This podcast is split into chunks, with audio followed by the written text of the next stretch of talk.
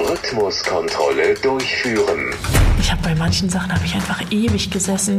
Bin mein Mann dann nach Hause gekommen und was hast du heute gemacht? Ich habe heute einen Schrank gesucht. Die Kinder hier in der Kita Müritz Entdecker in Röbel, die schlafen, die halten nämlich Mittagsschlaf. Und ich äh, schleiche mich jetzt dran vorbei, um Sophia zu treffen. Sophia leitet mit ihren Anfang 20 Jahren diese Kita und hat die selber aufgebaut. Wie sie das gemeistert hat, das erzählt sie euch gleich. Ich freue mich drauf auf dieses Gespräch. Ich bin Antje. Das hier ist mein Herzensprojekt. Gemeinsam mit dir und den Kollegen will ich der Welt zeigen, was wir alles Gutes tun warum wir machen, was wir machen. Kreuz und quer. Der Podcast des Roten Kreuzes. Herzlich willkommen. Sophia, wir haben uns vor ungefähr, ich glaube, ein halbes Jahr kennengelernt. Mhm. Hier sind wir mit einem kleinen Kamerateam angetanzt und wir haben hier das DRK-Dings gedreht. Und ich war damit schwer verliebt in Kuno und seine Freunde. Kuno und seine, seine Kumpels haben Begriffe aus, dem, aus der DRK-Welt erklärt, von Rettungsboot bis Kita und auch ähm, Krankenhaus. Also es war sehr, sehr, sehr, sehr spaßig. Und nochmal vielen Dank, dass wir da sein durften und das ja, drehen durften. Und so haben wir uns kennengelernt. Ja, Genau, es war, war ein toller Tag. Ähm, Kuno ist inzwischen übrigens in der Schule und der Abschied fiel uns so schwer. Ich habe gedacht, ich sehe ihn heute wieder. Mm. Nein, nein, leider nicht. Sein kleiner Bruder ist noch da. Okay, den will ich kennenlernen. Ne? Das ist bestimmt auch so eine Marke. Ja, ja. Sophia, du bist jetzt Mitte 20 und hast diese Kita mit deinen jungen Jahren aufgebaut. Du leitest die Kita. Wie viele Kinder betreust du hier? Im Moment haben wir äh, 45 Kinder. Und wir haben aber Platz für 84. Okay. Also wir haben noch ein bisschen Platz. Die Krippe ist voll und die ist auch für die nächsten Jahre voll. Und die müssen jetzt erstmal groß werden und in den Kindergarten rüber wechseln. Und ähm, genau, darauf warten wir jetzt so ein bisschen dass die alle, alle unsere Plätze dann besetzen. Was konkret machst du als Kita-Betreuerin, als Kita-Leiterin? Ja, das ist eine gute Frage. Das, manchmal frage ich mich das am Ende eines Tages auch, weil die Zeit einfach so schnell vergeht hier im Büro, dass man gar nicht so richtig sagen kann, ich mache immer das, das, das, das, das, sondern es ist jeden Tag was anderes. Es ist ein Tag nur Rechnung schreiben, ähm, das ist ein Tag nur eine Dienstberatung vorbereiten und das ist auch mal nur Gespräche mit Eltern führen. Und das ist, kann ganz schön lang werden. Und ich glaube auch anstrengend. Ja. Mhm. Lassen wir mal so stehen. Mhm. Mhm. okay. Wie kamst du zu den Müritz-Entdeckern? Da muss ich ein bisschen früher anfangen. Mm, das Thema Kita ist für mich nicht fremd. Also das ist immer dabei gewesen. Meine Mutter ist ähm, Erzieherin, meine Mutter ist dann Kita-Leiterin geworden, ähm, hat diesen ganzen, diesen ganzen Werdegang gemacht, während ich selber groß geworden bin. Das heißt, ähm, sich ein Team aufbauen, ähm, den Kita-Leiterschein machen, sich in dieses ganze Bürokrams reinarbeiten. Das habe ich irgendwo mitbekommen und habe dann nach meinem Abitur Kindheitspädagog Kindheitspädagogik studiert in Neubrandenburg und bin nach Waren gegangen. Also Wie lange studiert man? Drei Jahre. Drei Jahre, okay. Mhm. Genau. Es war ein sehr gutes Studium, es war sehr intensiv mhm. und ich fühlte mich auch gut vorbereitet für den Praxisalltag. Bin dann ähm, als Gruppenvertreter in die Gruppe rein, war überall und nirgends, habe dann angefangen als Schwangerschaftsvertretung in der Krippe zu arbeiten und habe dann aber irgendwann auch so gemerkt, ja, das ist nett, aber das reicht mir nicht. Da fehlt irgendwie was. Und dann habe ich bei meinem Chef im Büro gesessen und habe gesagt, ja, also irgendwie fehlt mir noch was. Dann habe ich erst noch Hygienebeauftragter gemacht und habe dann angefangen, die Platzbelegung zu machen, habe dann die Dienstpläne geschrieben und habe irgendwie immer mehr gemacht. Und ja, es vorne und hinten, was heißt nicht gereicht, aber ähm, dann war das eine Zeit, wo ähm, wir wenig oder weniger Kinder in der Kita hatten, wo es dann auch schon hieß, ich muss vielleicht mit meinen Stunden runtergehen. Damals war das Gehalt noch nicht so gut. Da habe ich gesagt, hm. also entweder bleibe ich hier 40 Stunden oder ich muss leider gehen. Hm. Da habe ich schon gemerkt, okay, die, die hm. wollen mich schon auch halten. Ja, Gott sei Dank. Das war schon, oh. äh, war schon gut. Und dann habe ich mich auch getraut zu fragen, okay, was, was kann ich denn noch machen? Und dann war das 2017, wo es dann hieß, hier in Röbel wird eine Kita gebaut und ich soll mich doch mal darauf bewerben, als Leitung anzufangen. Und das habe ich dann auch getan und wurde ich eingeladen zu Herrn Stier und musste mich dann irgendwie rechtfertigen, warum ich als junger Mensch das denn will, was ja auch ungewöhnlich ist, weil das jetzt kein Job ist, den man mh, was heißt, die man gerne macht, aber man sieht schon immer, was da dran hängt. Mhm. Und äh, dass so eine Leitung auch nicht immer freudestrahlend durchs Haus läuft, sondern irgendwie immer Probleme hat und immer dann zur Stelle sein muss, wenn es brennt. Mhm. Und dass ich das aber machen wollte, musste ich ihm erstmal klar machen. Hast du ihm quasi verkauft, okay. genau. Und dann habe ich ähm, meinen Leiterschein gemacht ganz schön viel zu erzählen, gerade merke ich, aber es ist nicht so schlimm, oder? Du erzählst einfach weiter. habe dann ja? meinen Leiterschein in der Tasche gehabt und äh, habe dann in, in Waren aufgehört und bin nach Wesenberg gegangen mhm. für ein halbes Jahr, weil ich in Wesenberg die stellvertretende Leitung übernehmen sollte. Habe ich nie gemacht. Weil? Weil der Personalmangel war. Ich habe nur in der Gruppe gearbeitet. Ich glaube, ich war fünfmal im Büro in der Zeit. Ähm, war ein bisschen schade, aber dann kam Herr Stier und mhm. man muss sich das vorstellen, unsere ganzen Kitas sind ja total verstreut. Und die Geschäftsstelle in der Mitte und die haben auch viel zu tun. Und wenn die Chefs in die Kitas kommen, dann weiß man, entweder brennt die Luft oder irgendwas ist. Und dann sollte ich auch noch ins Büro kommen. Oh Gott, dachte ich, was ist denn jetzt los? dann hat er mir halt offenbart, dass in der Strelitz eine schwanger wird und dass ich dort die Schwangerschaftsvertretung übernehmen kann. Fiel es mir aber trotzdem sehr, sehr schwer, in Wesenberg zu gehen, weil ich dort auch eine gute Kollegin gefunden hatte, mit der ich gern zusammengearbeitet habe. Mhm. Aber ja, ich habe mich natürlich auch gefreut auf eine Strele. Mhm. Da wurde es dann auch immer ernster, dass man sagen könnte, okay, die Kita in Röbel, da, da ist jetzt schon mal was zu sehen. Wann ist der erste Stein gesetzt worden? Also wann, hat das, wann, wann war Baubeginn? Weiß ich nicht genau. Mhm. Da war ich nicht so, da war ich nicht so drin. Mhm. Ähm, es war dann halt auch Corona. Dann okay. gab es auch nicht so einen richtigen offiziellen. Spatenstich, okay. sondern es ist dann alles so mhm ja, besondere so, Situation. so nebenbei gelaufen. Mhm. Und dann war für mich ja auch klar, ich muss mich jetzt auf die Stelle in Neustrelitz vorbereiten. Ich habe noch nie in einem Hort gearbeitet. Mhm. Ich habe noch nie als Leitung gearbeitet mhm. und schon gar nicht von 15 Kollegen mit, einem, mit über 300 Kindern. Ja. Das war mhm. ich hatte da ganz schön Angst vor. Respekt, ja, genau. Ja, Berechtigt, ja. Genau. Mhm. Also, Bist ja noch jung. Und dann habe ich eine ganz, ganz kurze Einweisung bekommen. So zwei Wochen mhm. haben wir jeden Tag zehn Stunden lang da im Büro gesessen mhm. und bis spät in die Nacht. Und wie plane ich das und wie mache ich das? Dann ist ähm, Tini Fink in, in ihren Mutterschutz gegangen. Und dann saß ich da. Und dann hatte ich genau zwei Wochen bis zum Lockdown. Ah, okay. Und dann war alles, alles ja. anders als besprochen und mhm. alles anders als geplant. Und es gab so viele verrückte ähm, Regelungen und, mhm. und Anforderungen. durch die wir gar nicht so richtig durchgesehen haben. Ja, ich meine, es ist ja generell schon schwer, sowas zu planen, ne?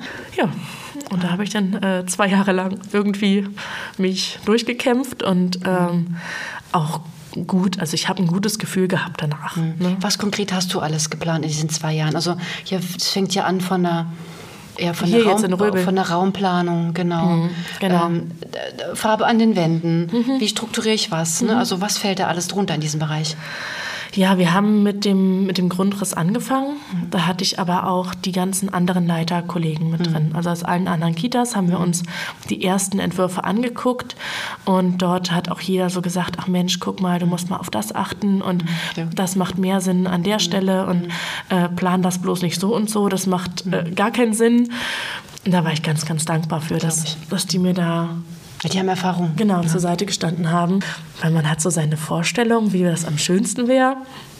Naja, und am Ende wird es dann vielleicht doch nochmal ganz anders oder mhm. ist eigentlich gar nicht praktisch oder so, ne? Ja, genau. Und dann, da stand aber dann der Architektenplan schon. Das war so mein Vorteil. Der Plan stand und ich habe mich so reingedacht in die mhm. Kita. Wann machen wir was? Wo gehen wir hin? Was soll wo stehen? Ähm, und die gesamte Möbelplanung. Das war das, war das Größte. Diese, diese Möbelplanung ähm, konnte ich nur schaffen, weil Corona war. Weil du die zeitlichen Kapazitäten hattest, Ja, oder? weil ich dann, Okay. im, ich war im Homeoffice und äh, Marina und ich haben uns dann immer ab, abgewechselt Mhm. im Büro, damit falls etwas ausbricht, der andere Mhm. einspringen kann, weil wenn wir beide da gewesen wären, hätten wir ja auch beide in Quarantäne gemusst. Also waren wir immer abwechselnd ähm, in der Kita und im Homeoffice. Und in der Zeit im Homeoffice ähm, sah mein, meine Wohnung ganz wüst aus. Ich hatte überall ganz viele Kataloge und die sind ja richtig dick. Ähm, und mein Laptop. Und dann habe ich rausgesucht und rausgesucht und ach nee, das passt mir doch nicht. Und hat der vielleicht noch das, was ich suche? Und passt das denn dahin? Und ach Gott, ich bin ja gar kein Innenarchitekt. Ich weiß gar nicht, ob das von der Größe da in die Nische passt. So. Aber überleg mal, dann hast du nicht nur, das ist ja, du hast ja einen pädagogischen Background, ne? Das ist ja nicht nur eine konzeptionelle Arbeit, ähm, was Erziehung angeht, sondern auch, du hast ja auch rechte und linke Hand vom, vom Architekten, ne? Also bist ja auch äh, ein geschulter Ja, Innenarchitekt jetzt. Also das ist schon, äh, ja, schon, Genau. schon, schon eine Herausforderung. Ja, dann habe ich noch das Außengelände mir zurecht geplant. Also mir war wichtig, dass es irgendwie noch ein bisschen den Bezug hat zu den Müritz-Entdeckern. Mir war ganz doll wichtig, dass wir ganz viele Naturmaterialien haben. Überall im Haus haben wir versucht, auf Plastik zu verzichten, immer irgendwo eine Alternative zu schaffen. Und ähm, ich wollte es auch nicht so überladen.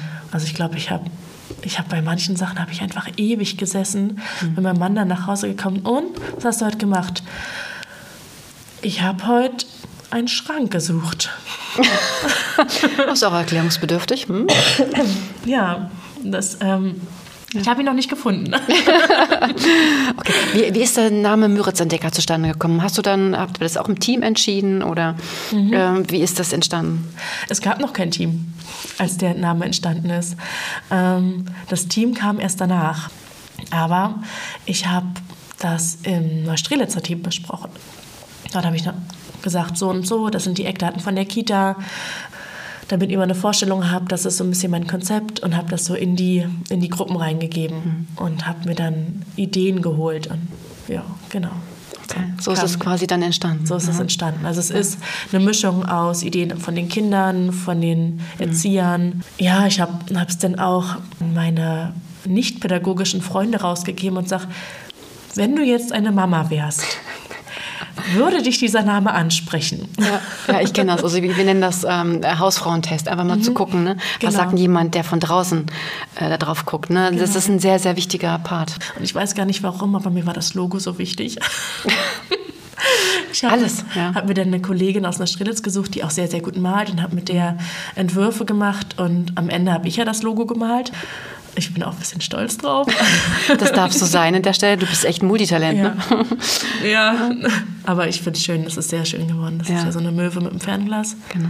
Und ja, Sophia, jetzt ist nicht jeder Tag ein Sonnenscheintag hier, ne? obwohl auch ganz viele Kinder und ich bringe auch viele gute Laune mit und viele Ideen auch. Und mh, es gibt aber auch mistige Tage und auch ähm, anstrengende Tage, muss man besser zu formulieren.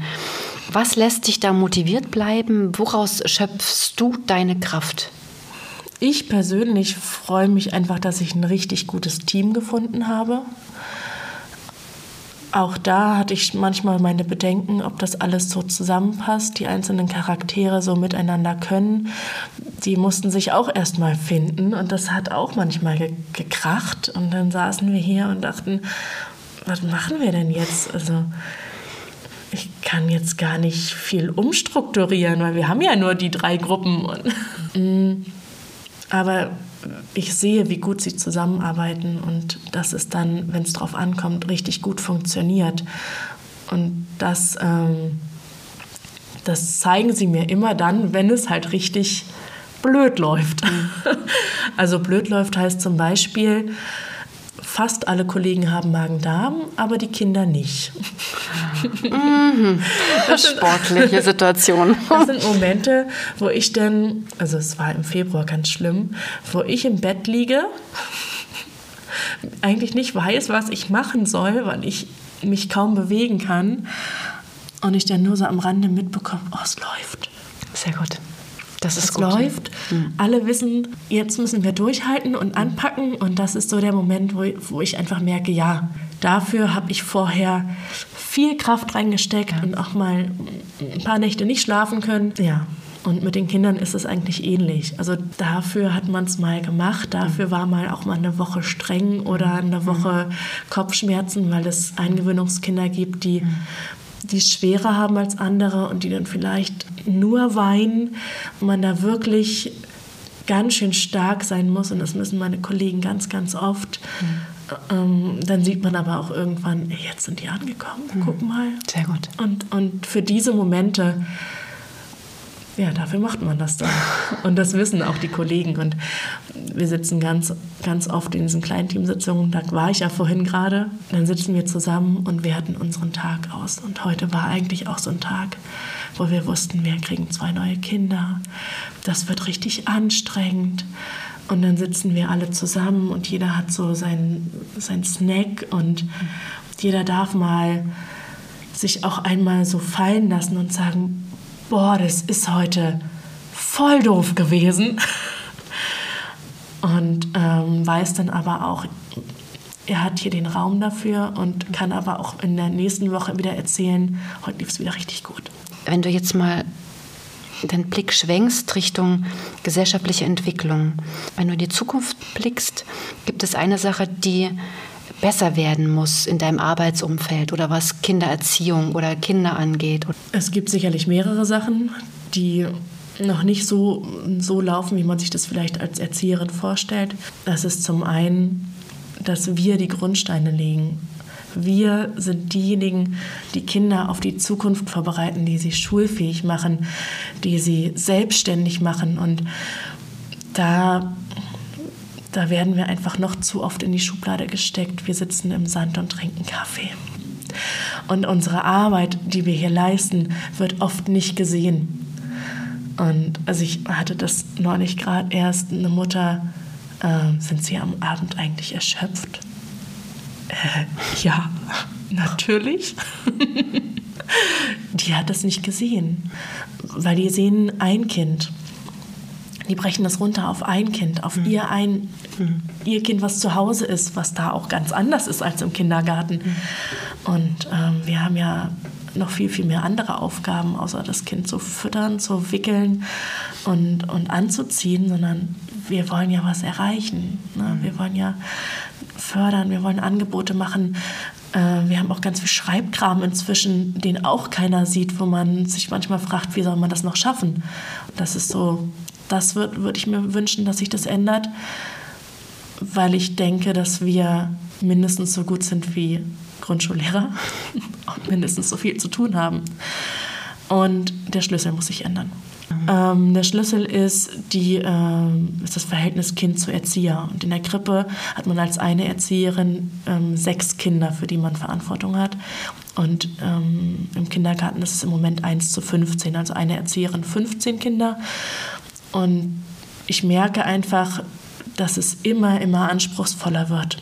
Ja, wir haben hier eine besondere Situation. Ja, wir haben nur neue Kinder und wir haben noch keine Gruppe, die besteht. Also wenn man in den Kindergarten reinkommt, der seit 20 Jahren am Start ist, dann hat man immer eine Gruppe, wo mal ein, zwei neue Kinder reinrutschen. Und die, die schon da sind, die sagen denen dann schon mal, wo es lang geht, wie hier unser Alltag läuft. Das haben wir noch nicht. Das ist eine besondere Situation. Aber auch die Kinder so anzunehmen, wie sie sind, mit ihren Besonderheiten, mit ihrer Familie, mit all dem, was sie mitbringen, wird immer schwerer, weil es so weit auseinanderklafft. Die Unterschiede zwischen den einzelnen Kindern und Familienkonstellationen wird immer größer.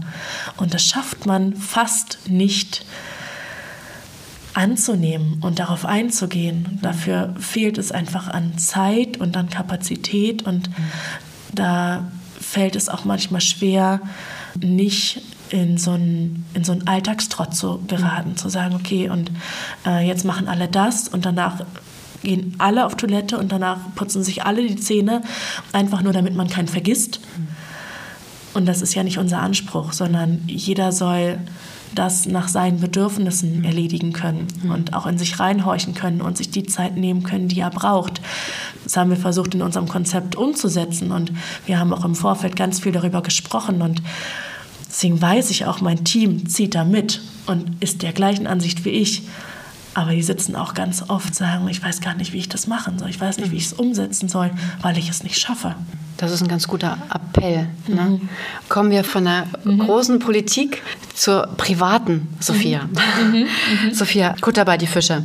Du bist ein Kind der Mecklenburgischen Seenplatte. Du bist hier geboren. Welchen Ort muss man hier an der Seenplatte oder in der Peripherie gesehen haben oder kennen, erlebt haben? Wo mhm. ziehst du deine Kraft her? Gibt es irgendwo einen Lieblingsort? Ohne jetzt einen Geheimplatz zu verraten, mhm. aber gibt es da, da irgendeinen Ort oder irgendeinen Mensch oder irgendeine... Menschen ist hier schwierig, weil es gibt nicht so viele, ne? naja. ähm, der Wald. Ich bin in der Feldberger Seenlandschaft groß geworden. Ja, die Seen gehören dazu und die müssen auch sein und ich liebe es auch. Aber der Wald ist das, was mich richtig, ja, was mich richtig berührt. Und ich merke es immer wieder, wenn, wenn ich wegfahre. Mein Mann fährt gerne mal an die Nordsee. Und an der Nordsee ist viel flaches Land und wenig Bäume. Und wenn wir da langfahren, denke ich immer, hier ist gar kein Wald. Hier ist, ich weiß nicht, wo ich hier hin soll. Und das habe ich ihm mal gesagt. Ich sage, ich brauche irgendwas, wo ich mich verstecken kann. Das hat er gar nicht so richtig verstanden. Er sagt, was meinst du mit verstecken? Ich brauche einen, einen Schutz über mich, wie so ein Dach, wie so ein, so ein Blätterdach halt. Ich brauche irgendwas, wo ich weiß, da bin ich für mich. Und ähm, kann ganz alleine in den Wald gehen und ganz für sich sein. Und ähm, Handy funktioniert eh nicht, weil überall Funklöcher sind. Also kann man das auch zu Hause lassen. mhm. Und Geheimplätze, wie gesagt, verrate ich nicht. Schade, aber kann ich gut verstehen. Gerade mit dem Blick, dass du auch alleine sein möchtest mal. Ja, genau. Verständlich bei all dem Trubel, den du hier täglich erlebst. Hm. Ja. Sophia, ja. vielen lieben Dank ja, für gerne. dieses Gespräch. gut. Dankeschön. Kreuz und quer. Der Podcast des DRK in Mecklenburg-Vorpommern. Wir treffen uns zweimal im Monat hier. Zusammen reisen wir durch die Vielfalt unseres Roten Kreuzes. Du willst dabei sein? Dann melde dich bei mir. Lass uns zusammen auf diese Hörreise gehen. Bereit? Dann freue ich mich auf deine Geschichte in Kreuz und Quer.